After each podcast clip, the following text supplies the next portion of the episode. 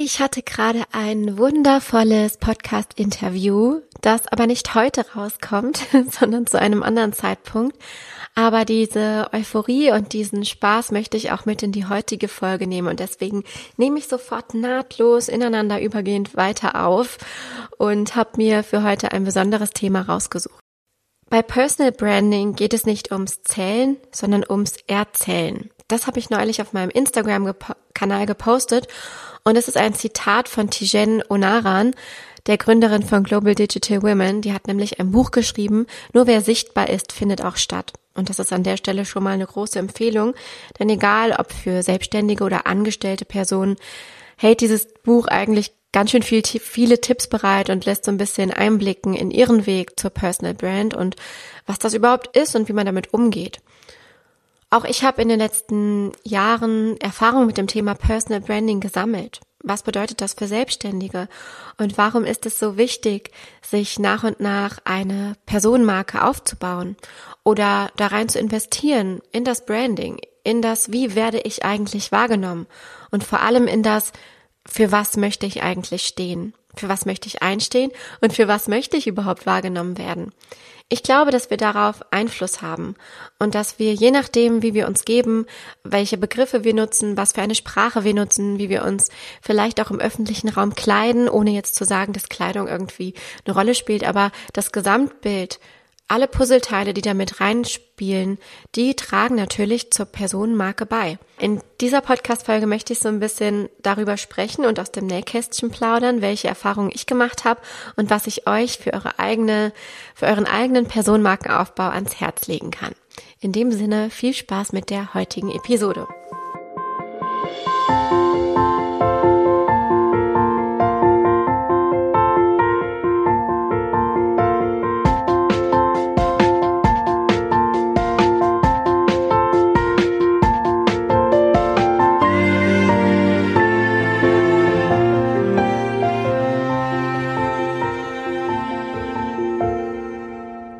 Finde, das heutige Thema Personal Branding ist total stark mit dem ja unterschiedlich besetzten Begriff der Authentizität besetzt.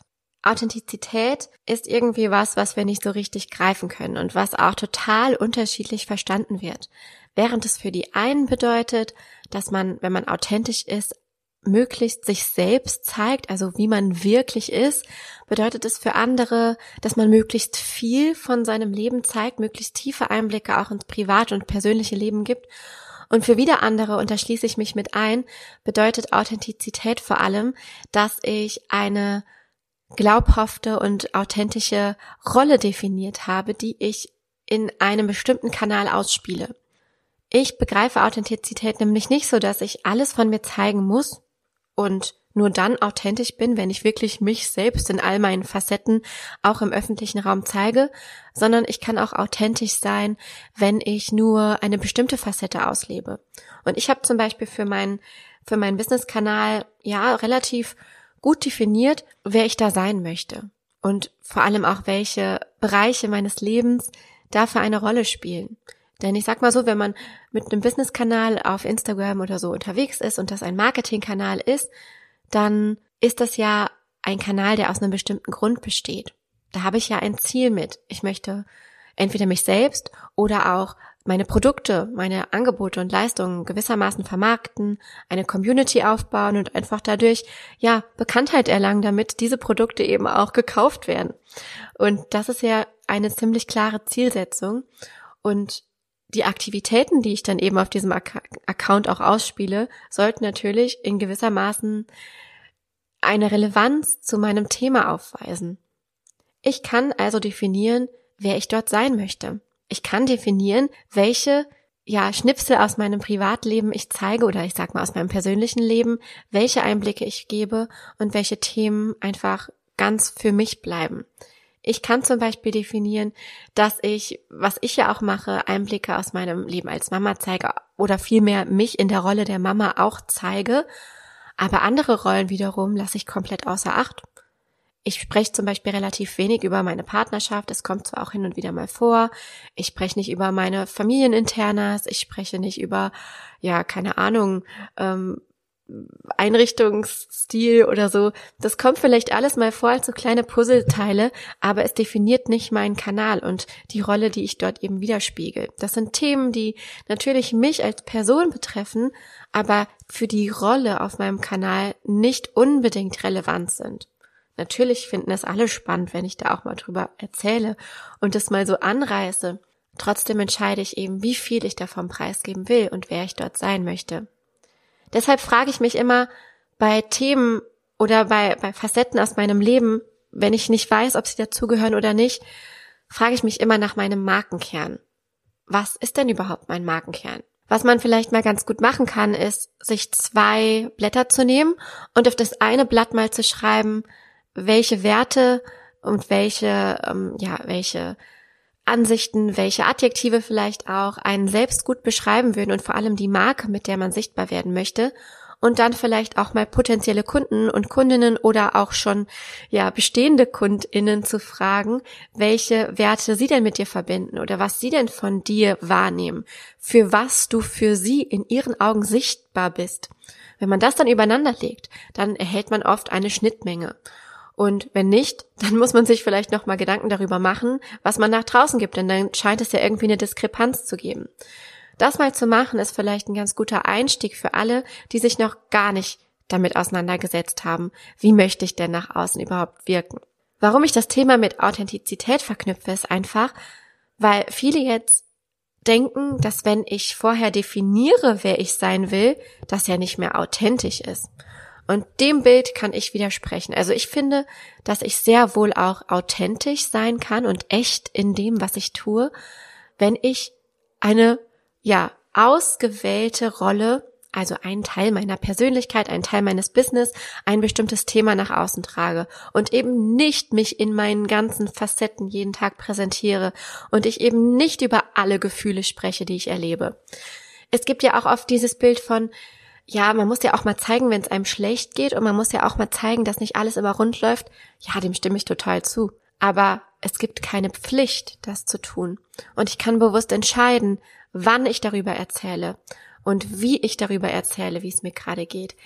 Denn oftmals ist es halt so, dass Menschen Inhalte besser aufnehmen können, wenn ich sie für mich schon entschlüsselt und auch verpackt habe. Das heißt, wenn ich Content kreiere, dann ist es ganz cool, wenn der so verpackt ist, dass man den auch eben gut konsumieren kann. Während ich aber gerade in so einer absoluten emotionalen Welle bin und diese emotionale, vielleicht auch negativ aufgeladene Welle reite, dann fällt es mir oft schwer, meine Gefühle so zu verpacken, dass ich sie anderen auch vermitteln kann. Das heißt also, was ganz clever ist, ist immer mal kurz abzuwarten, bis man das eben verpacken kann. Ist das dann weniger authentisch? Ich würde sagen, nein, im Gegenteil. Es ist sogar ein großer Vorteil und es bietet den Leuten dann sofort auch Mehrwert, wenn ich das, was ich erlebt habe, gut in Worte fassen kann. Personal Branding ist also insofern mit Authentizität oder diesem Konzept, diesem diffusen Konzept der Authentizität verknüpft, als dass ich mir als Personenmarke sehr wohl Gedanken darüber machen kann und darf, was meine Inhalte sein sollen, wie ich wirken möchte. Ich glaube, dass die sich 100 Prozent in allen Lebenslagen, in allen Facetten online zu zeigen, also der Gedanke, dass das zu tun oder dass das andere ja tun würden, dass das eine absolute Illusion ist. Denn immer dann, wenn ich mich im öffentlichen Raum bewege, was ich ja online zwangsläufig tue, entscheide ich ja vorher, mit welcher Intention ich das mache. Und ich entscheide auch, wenn ich zum Beispiel meine tiefsten emotionalen Abgründe zeige, ja, dass ich das aus einer bestimmten Intention heraus mache, nämlich weil ich möchte, dass die Menschen sich mit mir dadurch verbinden. Jetzt könnte man wieder hinterfragen, ist das dann auch authentisch, wenn ich vorher darüber nachgedacht habe, bla bla bla? Ja, ist es. Ich glaube, da dürfen wir uns alle wenig entspannen und mit einer, mit einem gestärkten Selbstbewusstsein daran gehen und denken, ich darf entscheiden, was ich zeige und kann trotzdem authentisch sein, selbst wenn ich nicht in jeder Lebenslage über alles online öffentlich sprechen möchte. Tijen Unaran hat dafür in ihrem Buch ein sehr spannendes Konzept aufgezeigt, was ich, als ich das gelesen habe, auch sehr spannend fand, weil das so mit meiner Definition von Authentizität und auch von Personal Branding matchte. Sie hat nämlich vom Social Me gesprochen. Also das Social Me ist sozusagen das Konstrukt von dir, was du online zeigen möchtest. Die Person oder die Persönlichkeit, die Rolle, die du online öffentlich einnimmst. Das Social Me. Das passt ja irgendwie zu dem Wort Social Media, was ich ganz witzig finde. Aber es ist sozusagen die beste Seite von dir, die du zeigen kannst, ohne dich dabei zu verbiegen. Und natürlich auch mal in diese emotionalen Abgründe reindippst. Aber es ist ganz natürlich, dass wir online unsere beste Seite irgendwie präsentieren wollen, sonst würden wir das ja gar nicht machen, wenn wir die ganze Zeit nur, ähm, ich sag mal, irgendwie was Depressives vor uns hinfaseln, dass es überhaupt gar keinen Mehrwert hat, es nicht aufbereitet ist, na dann ist es halt die Frage, ob das überhaupt Wirkung hat und ob das die Wirkung hat, die wir erzielen wollen. Eher nicht. Deswegen finde ich dieses Konzept vom Social Me ganz cool, denn es geht davon aus, dass wir wirklich bewusst eine Identität erschaffen, für die wir einfach online oder auch generell öffentlich, Personal Branding funktioniert ja nicht nur online, sondern auch generell ähm, öffentlich wirksam, für die wir einfach bekannt werden möchten. Und das schließt eben mit ein, dass wir das mit bewussten Gedanken tun. Also indem wir uns vorher wirklich mal überlegen, wie wollen wir wirken? Wer wollen wir sein? Was sollen unsere Botschaften sein? Für welche Kernbotschaften wollen wir denn bekannt werden? Was sind denn so die Dinge, die man mit uns verknüpfen soll? Wenn wir das vorher wissen, dann können wir das zum Beispiel durch unseren Content online und durch die Art und Weise, wie wir auftreten, ganz gezielt und bewusst steuern. Wenn wir wissen, für welche Werte und Kernbotschaften, also Dinge, also zum Beispiel Themen, in denen wir eine ganz bestimmte Haltung vertreten, weil wir bestimmte Erfahrungen gemacht haben oder ähm, Themen, in denen wir bestimmte Meinungen teilen oder eben nicht teilen, bestimmte Formulierungen, für die wir bekannt werden wollen. Also wenn wir das vorher wissen und uns das vorher überlegen, dann können wir das auch gezielt ausspielen. Und nein, das ist dann nicht weniger authentisch, sondern das ist einfach eine Form von strategischem Marketing und ja, von generell sich Gedanken machen, was man denn in die Welt rausposaunt. Man überlegt sich also als Personal Brand, für was möchte ich stehen?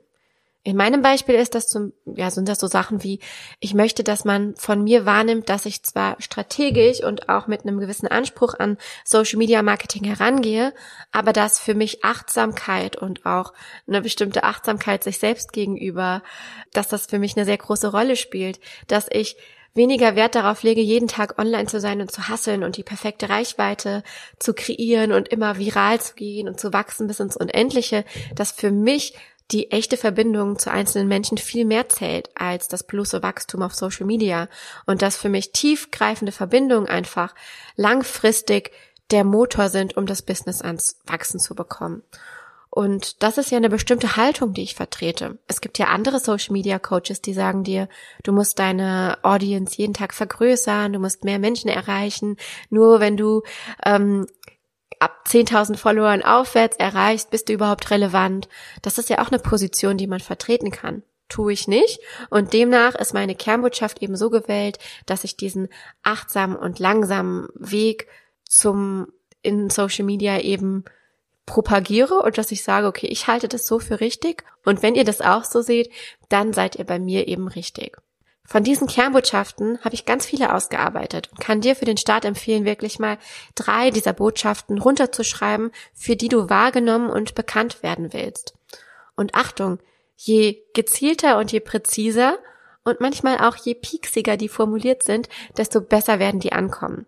Man darf mit diesen Kernbotschaften polarisieren. Auch das ist ein wichtiger Punkt im Personal Branding. Ich darf genau das Gegenteil von dem behaupten, was meine Kollegin XY sagt. Und natürlich innerhalb eines gewissen Rahmens. Also ähm, ich glaube, auf gewisse Grundwerte äh, haben wir uns in der Gesellschaft sowieso geeinigt und da sollte man auch nicht von abweichen. Aber gerade im Business-Kontext gibt es einfach verschiedene Strategien, die verfolgt werden können. Und es ist völlig natürlich, dass meine Kollegin XY da vielleicht andere Erfahrungen gemacht hat und eine andere Strategie und einen anderen Ansatz verfolgt als ich. Es ist nur wichtig, dass ich weiß, welchen ich verfolge und meinen ganzen Content auch darauf aufbaue. Denn sonst wird eine Personal Brand auch irgendwann unglaubwürdig, wenn ich ständig zwischen Meinungen hin und her switche und man überhaupt nicht versteht von außen, für was ich denn eigentlich einstehe. Der erste Schritt zu einer Personenmarke ist deshalb für mich, dass man seinen Markenkern kennt und dass, ja, den Ist-Status mal analysiert, wie ich das eben gesagt habe, mit den zwei Blättern, wo man die Eigenwahrnehmung und die Außenwahrnehmung mal miteinander vergleicht und übereinstimmt und dann eben schaut, für welche Botschaften möchte ich denn wahrgenommen werden? Wie kann ich das durch meinen Content oder durch die Art und Weise, wie ich öffentlich auftrete, denn unterstützen? Da zählen natürlich auch so subtile Dinge zu, wie die Sprache, die ich wähle, vielleicht auch generell mein Auftreten, mein äußerliches Auftreten, wobei ich das so in Klammern setzen würde. Aber klar, wenn ich jetzt jemand bin, ich bin eine Person, ich trage unheimlich gern Lippenstift, ich trage unheimlich gern Blümchenkleider, mein Branding ist rosa und all das hat ja eine bestimmte Wirkung und es hat auch eine bestimmte Aussage. Ich habe zum Beispiel damals die Farbe rosa gewählt, obwohl ich wusste, dass das von manchen belächelt wird.